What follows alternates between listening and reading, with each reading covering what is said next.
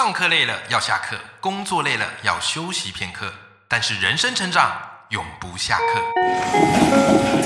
嗨，欢迎来到 Life 不下课，我是欧阳立中，每天陪你学习练功，一起玩出你我的理想生活。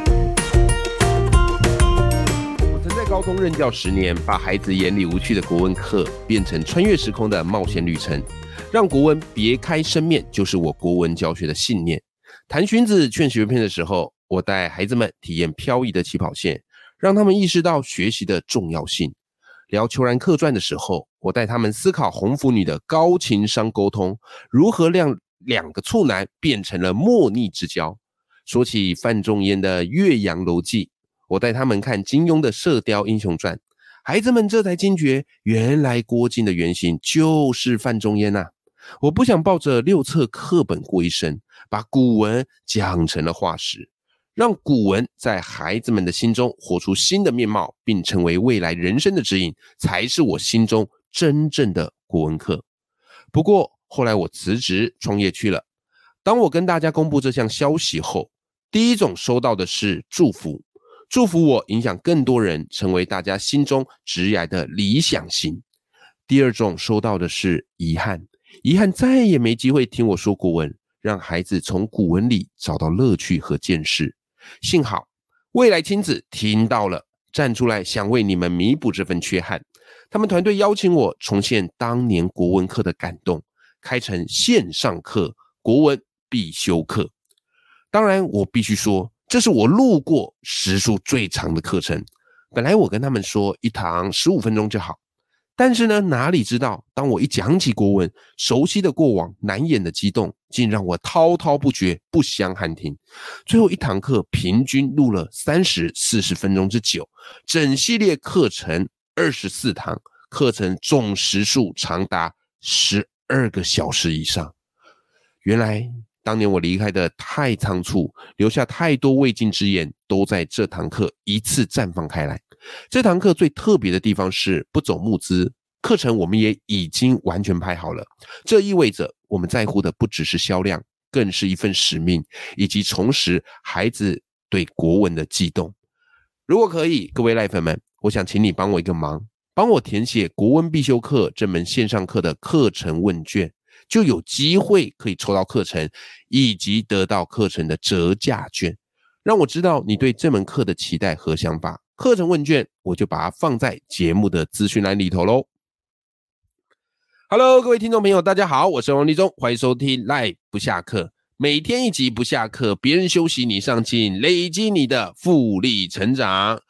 好，我的节目大概已经日更了一年左右了，哦，所以你看很惊人，然后两百多集。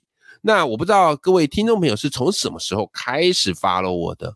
如果是早一点点，很早期就发了我的这个铁粉们，你可能不是从 Podcast，你可能是从我的书，从我的粉砖，那你就会知道一件事，就是其实过去我是高中的国文教师，好得过 Super 教师奖，好我在高中呃担任国文老师担任十年，直到大概两年前我才离职开始出来。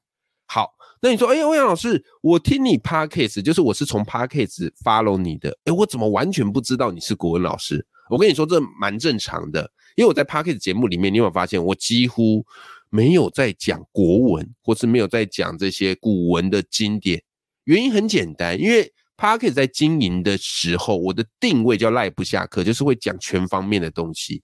OK，再加上我本身就不是一个，呃，就是一个非典型的国文老师，就是我很喜欢读各式各样的东西，然后把它跟国文穿插在一起，然后再加上可能在经营 p a r k e t 的时候，我觉得讲国文或古文不见得是每个听众呃都感兴趣的，对不对？好，但是今天这一集我特别想聊一聊，为什么我们要让孩子以及自己有机会。把古文或是国文的经典读熟，我发现其实古文以及国文这些经典，在我人生生命上给了我很重要的影响力。只是这个东西呢，都是回头过来看才知道，你当下不会知道。要知道，你知道吗？那时候高中我选填国文系的时候，其实班上同学都很讶异，我怎么会去念国文系？啊，尤其我们男男校嘛，男校通常男生不太会去念国文系，所以我们国文系哦，男女比例大致上哈，女生三十，男生十个左右。好，我们男生在国文系是硕果仅存呐。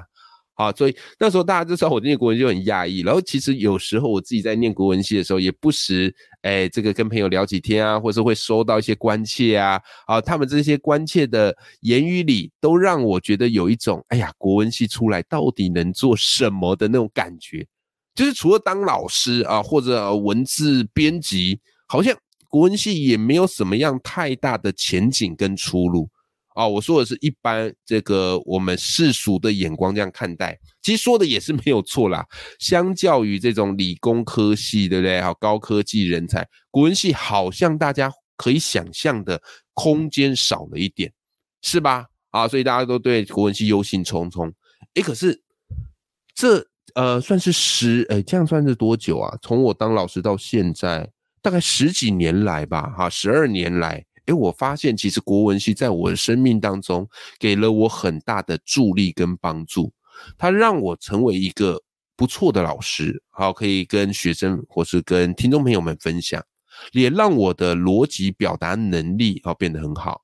另外呢，也帮助我在写作的时候，我用字和遣词以及这个运用典故，其实相对于一般人会比较上手一点点。好，甚至后来。我在做 podcast，我在做这个写文案，啊，或者在做节目策划，哦，这些国文以及古文的训练，我觉得是有帮助到我的。所以，我今天这一集，我特别想要来跟你分享，到底我们读古文以及国文这些经典有什么用？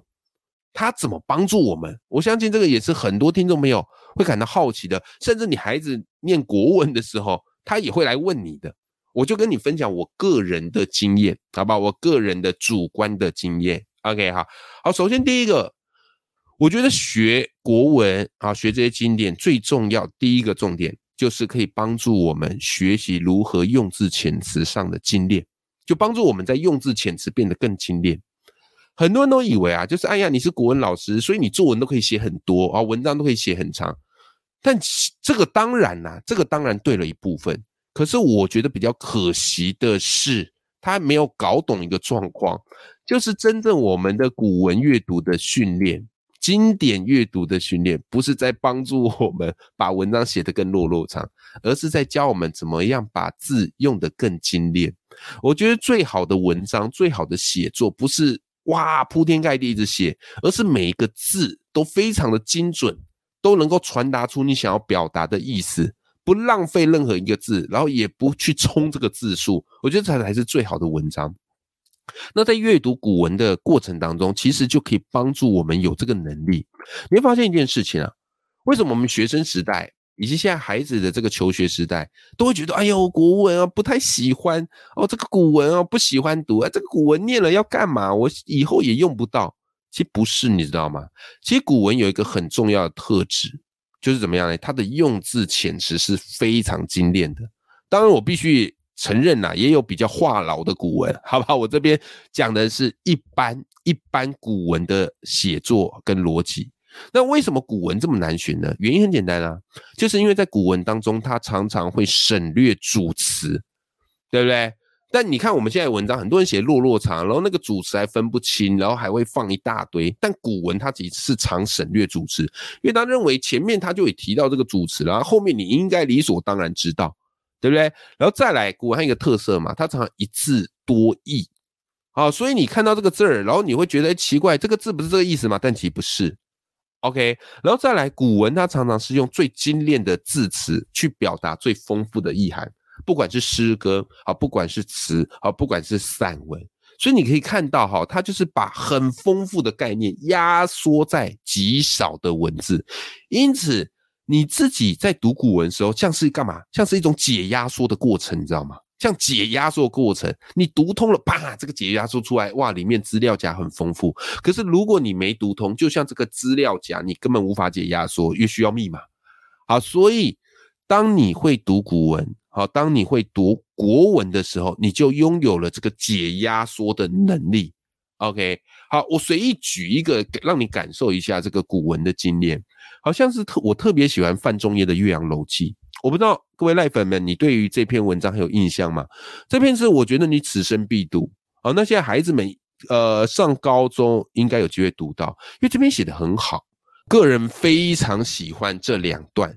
虽然这两段呢，哈《岳阳楼记》的这两段它并不是整篇文章的主轴，可是它的写景描绘能力，我觉得相当厉害。OK，你想想看嘛。有时候我们带孩子出去玩，对不对？好，然后这个就会孩子看风景，然后你就说：“哎，你描述一下这个风景怎么样啊？”那他可能会跟你说：“哪有什么好描述的？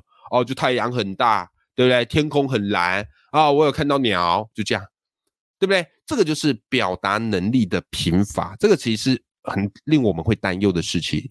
可透过古文，你会发现哦，它会勾勒出一个画面。用最精炼的文字把这个画面传达给你。好，不信来，我念一段。好，我念一小段。这一小段呢是《岳阳楼记》，范仲淹他在描写晴天的景色。你先感受一下，他是这么写的：至若春和景明，波澜不惊；上下天光，一碧万顷。沙鸥翔集，锦鳞游泳。暗指汀兰，郁郁青青；而或长烟一空，皓月千里，浮光跃金，静影沉璧。渔歌互答，此乐何极？登斯楼夜，则有心旷神怡，宠入皆忘，把酒临风，其喜洋洋者矣。哇塞，很厉害，你不觉得吗？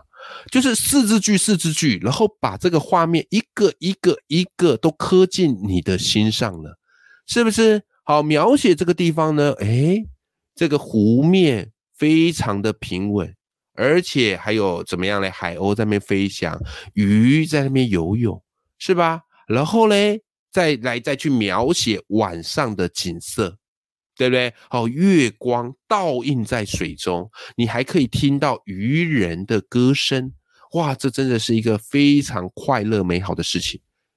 你看，就是白话文的话，我们可能要讲很长，但是在文言文当中，它可以很精准的。就直接把这个画面打进在我们的脑海里面，这个就是我觉得自己在学习古文，或是我们这个这个在读古文会得到的一个收获，就是你的用字遣词会变得比较精准。OK，这个对于表达来讲非常的重要。好，再来第二个，我觉得很重要的概念就是怎么样嘞？透过阅读这些经典和古文，它可以建立你丰富的典故库。什么意思？我跟你讲哈，其实文学常常是一座冰山。靠冰山，那我们看到的往往是这个海面上的冰山，那个是指字面上的意思。所以孩子不喜欢学古文，因为他只看到表面上的冰山，就是哎呀要背这个注释啊啊！现在其实也不用背那个注释啊，我们最早期的时候要啊啊要先理解这个注释啊啊还要去翻成它白话的意思啊，对吧？但是古文它真正丰富的是在字面下的意义和境界。OK，如果你只停留在海面上、字面上，你会觉得哎呀很无聊。但你如果潜下去看一看这个海面下的冰山，你会觉得哇天哪，怎么可以这么的丰富，对不对？好，这个是我觉得古文很厉害的地方。好，比方我随意讲一个《庄子》，大家都有听说过，对不对？其实《庄子》有一篇我觉得相当相当的经典，如果有机会，你一定要回头再去读它。这一篇叫做《庖丁解牛》。简单来讲，就是有一个非常厉害的人，叫做庖丁啊，他为君王表演解开这个牛脂。那重点啊，这个解牛是一个屠宰业嘛，你把牛给宰了，把它分支，这个分割，这是屠宰业。我们对于屠宰业这个想象，哎呀，血淋淋的，对不对？很恐怖。但是你知道吗？庄子把庖丁解牛的过程写得宛如像是交响乐般的精彩。因为这个庖丁他在解牛上已经变得神乎其技呀。OK，我说这太神奇了。哎，可是他为什么这么写嘞？好，庖丁解牛，庖丁他自己就说啊，他说：“方今之时，臣以神谕不以目视，观之止而神欲醒，依乎天理，辟大器，导大款，因其固然。”这个写法相当相当的奥妙，什么意思呢？他说：“我在解牛的过程当中，我一开年轻时在解牛，其实我都只是感觉在硬劈硬砍。可是到了后来，我现在这个境界，我觉得其实我就是用刀在顺着牛的理路，在里面干嘛呢？游刃有余。哎，成语典故就是从这边来的。我的刀是在它里面，不是在跟它对立的。哦，是顺着它的自然规律啊，曼妙的舞姿啊，然后这样子来做解牛的。哇塞！我说天哪，怎么可以比喻的这么的精准？但他到底在比喻什么呢？他其实就是在讲我们人生于世干嘛呢？你应对进退的姿态，对不对？好，我们人生于世，你一定不管是在职场上，在生活上，如果你都是去砍、去冲、去劈的，那你的精神一定会耗损。所以还记得上礼拜我们讲过一本书吗？叫做《我是对的，但为什么我不快乐》。很简单，因为这种人的处事原则就是要以我对来当做最后他呃人生最重要的事情，对吧？所以即使他真赢了，可是他也失去了一切嘛。但庖丁解牛告诉你，你不需要用你的精神耗损去跟这世界上的一切那边冲，你应该要去顺着这世界规律，对不对？好，顺着这个自然之道，你人活在这个世界上。你才会觉得怎么样嘞？才会觉得从容自在啊！这个就是庖丁解牛它非常丰富的一个这个什么典故，有没有哈？好，那所以在读了这个古文当中，你会发现，不管在写作上，哎，其实这些典故，好这些意象，它会很快速的浮现在你脑海里，那它帮助我，不管是在用字遣词或在表达上，都如探囊取物般容易。好，这第二个就是透过读这些文学经典，你可以建立丰富的典故库，而且是内化在脑海中。好，第三个我觉得就是在读古文当中，你可以品味不同的人生态度。OK，其实跟阅读的道理是一样的，人只能活过一次，但有时候你面对到抉择的时候，你没有前车之鉴，或是你没有参考标准，难免会迷茫。对不对？或遇到困顿的时候，你会不知道该怎么排遣。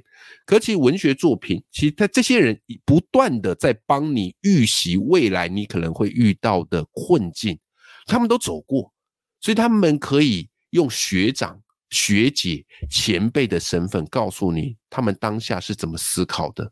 有的过得去，有的过不去，但是他如实的透过文字传递给你，这个是我觉得非常了不起的地方，你知道吗？非常了不起的地方。OK，好比方苏轼《赤壁赋》超级经典，经典中的经典，你绝对不能不读的经典，对吧？他透过他跟客人的对话当中，因为客人突然有所感叹，觉得人生怎么样嘞？好短暂，而且我们好渺小，对吧？我们终将要面对消失这件事情，那我们该怎么办？好啦，这个问题我相信你一定有想过，你孩子也会有一天意识到，对吧？那苏轼很厉害啊。苏轼马上用了一个很精准的比喻，告诉他：“刻意之夫水与月乎？逝者如斯而未尝往也；盈虚者如彼而足莫消长也。盖将此，哎，盖将自其变者而观之，则天地不能以一瞬；自其不变者而观之，则物与我皆无尽也。”什么意思呢？他用水跟月来做比喻。他说：“水不断的在那边涌流，可是水从来没有因此而怎么样嘞？枯竭，对吧？好，就像是月亮，它会有阴晴圆缺，有时候是满月，有时候是弦月，有时候真的整个看不到，但它从来没有消失。所以关键，我想要告诉你什么？关键就是在于你从什么角度来看。你如果从变动的角度来看，我跟你讲，天地随时都在变动。”甚至你用一瞬间来说，也它还不够来说这样的一个变化。好，再来。可是如果你用不变的角度来看，不管是你，不管是我，不管这这自然万物，它都可以是无穷无尽的。哎，你看，这个就是一个转换思维的讲法。这个比喻是相当厉害的，好吧？所以透过这个文学，你可以去看古人他们怎么去面对这些人生一定会遇到的课题。他们怎么样宽慰自己？他们怎么样安顿身心？这个我觉得是对我们而言相当相当重要的，好不好哈？好，所以今天帮大家复习一下哈，就是哎，其实，在谈起古文，在谈起国文，为什么它重要呢？原因它可以帮助我们三个能力：第一个，学习用字遣词的精炼；第二个，它可以建立一个丰富的典故库。第三个，它可以品味不同的人生态度。好，这个是国文对于我而言最大的帮助。OK，好。但是如何让你读到的国文升华，这个我觉得又是另外一个非常非常的课题。有机会我再专门讲一期。就刚刚讲的是基本，但是如何把国文变成你的内功，并且把它化用出来，这个我觉得相当相当重要。好，有机会我再来特别讲一期。好啦，那最后哈还是要麻烦我们赖粉们好帮我一个忙好，因为我跟这个未来亲子好我们会开设一个。课程线上课程叫做国文必修课，这门课呢，如同我前面讲的，都已经拍摄完成了哦。录完我整个大虚脱，你知道吗？OK，因为每一集都讲很多啊，讲了三四十分钟，甚至有一集讲了一个小时，我自己也不可置信。那我自己觉得这个内容是相当相当的丰富。好，如果你是学生，好，你孩子是国高中生，那这门课一定能够帮助你。啊，帮助孩子重拾对国文的兴趣。那如果你是老师朋友呢，你也可以透过这堂课，哎，增加一些教学上的灵感。好，因为我会用各式各样的方式来诠释我对这些经典的看法。那这门课呢，目前正在问卷阶段。啊，那想请你帮我填写这个问卷，好，让我们知道我们怎么样好可以把这门课变得更好。那这门问卷呢，到时候你填写完也会得到折价券。那课程预计啦，可能五月底，好，五月底六月初上架，到时候再麻烦大家多多支持啦。好的，今天我们这一集节目就到这边，谢谢你们支持，永远要记住，眼里有光，心中有火的自己。我们下集见，拜拜。